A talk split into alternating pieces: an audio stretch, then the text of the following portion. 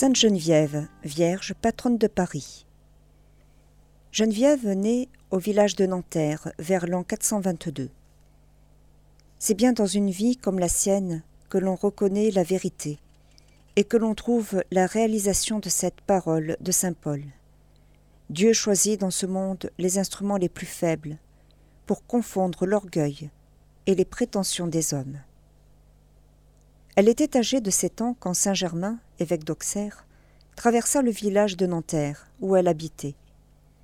Éclairé par une lumière divine, le saint discerna cette modeste enfant parmi la foule accourue sur ses pas. Béni soit, dit-il à ses parents, le jour où cet enfant vous fut donné. Sa naissance a été saluée par les anges, et Dieu la destine à de grandes choses. Puis s'adressant à la jeune enfant, et la confirma dans son désir de se donner tout à Dieu. Ayez confiance, ma fille, lui dit-il. Demeurez inébranlable dans votre vocation. Le Seigneur vous donnera force et courage. Depuis ce moment, Geneviève se regarda comme consacrée à Dieu. Elle s'éloigna de plus en plus des jeux et des divertissements de l'enfance, et se livra à tous les exercices de la piété chrétienne, avec une ardeur bien au-dessus de son âge. Rarement on vit dans une existence si humble de si admirables vertus. Elle n'était heureuse que dans son éloignement du monde, en la compagnie de Jésus, de Marie et de son ange gardien. Geneviève reçut le voile à quatorze ans, des mains de l'archevêque de Paris. Et après la mort de ses parents, elle quitta Nanterre pour se retirer à Paris même, chez sa marraine, où elle vécut plus que jamais saintement. Malgré ses austérités, ses extases, ses miracles, elle devint bientôt l'objet de la haine populaire, et le démon jaloux suscita contre elle une guerre acharnée. Il fallut un nouveau passage de Saint-Germain de Nanterre pour rétablir sa réputation. Cette Vierge, dit-il, sera votre salut à tous.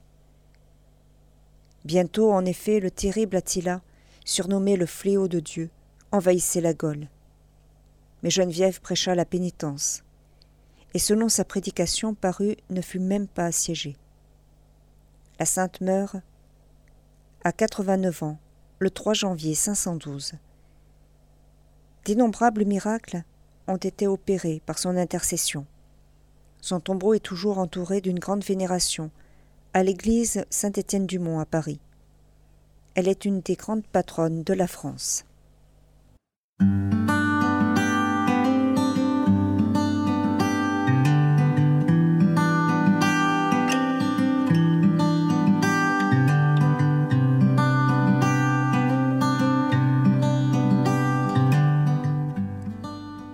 En ce jour, il est également fait mémoire des saints suivants.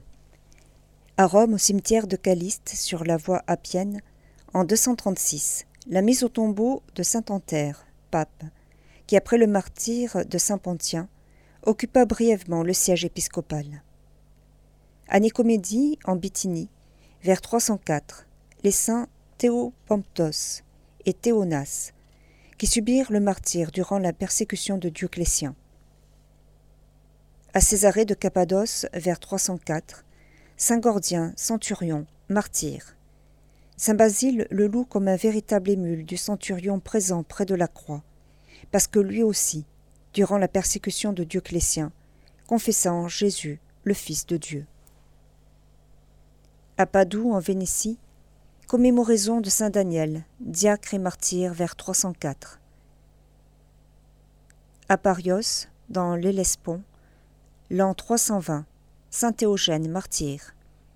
Appelé comme recrue sous l'empereur Licinius, il refusa de servir dans l'armée au nom de sa foi chrétienne. Il fut emprisonné, soumis à la torture et enfin jeté dans la mer. À Vienne, en Gaule, vers 377, Saint Florent, évêque, qui participa au concile de Valence.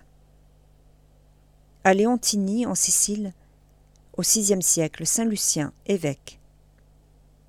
Et enfin, à Koonam, dans l'État indien du Kerala, en 1871, le bienheureux Élie Chavara, prêtre, fondateur de la congrégation des frères Carmes de Marie Immaculée.